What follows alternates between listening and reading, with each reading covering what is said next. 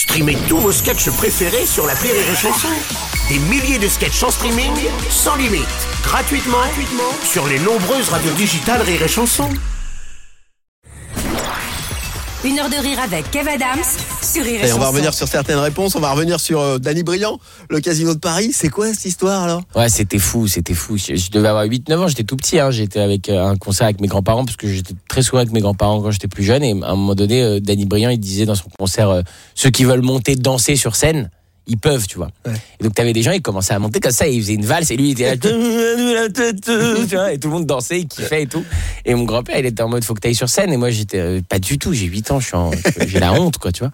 Et il m'a dit, mais si, c'est le casino de Paris, c'est un endroit mythique, faut que tu ailles sur scène et tout. Et donc, il m'a porté, quoi, il m'a posé sur la scène.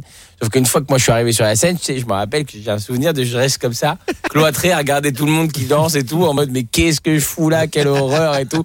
Et lui, tu sais, qui est, en, qui est en mode, je prends l'appareil photo, je le prends sur scène au casino de Paris, c'est incroyable et tout. Donc, c'est aussi la raison pour laquelle, euh, plusieurs années après, quand j'ai commencé à, à jouer mon premier spectacle de Young Man Show, euh, la première grande salle que je voulais faire à Paris, c'était le Casino Ouais. de Paris, parce Ah oui. c'était symbolique, c'était Ouais. un, Et un ouais, hommage, puisque ouais. malheureusement, il nous avait quitté, il n'a pas pu voir ça de ses yeux, mais, euh, mais pour moi, c'était un, un clin d'œil important. Les stars du rire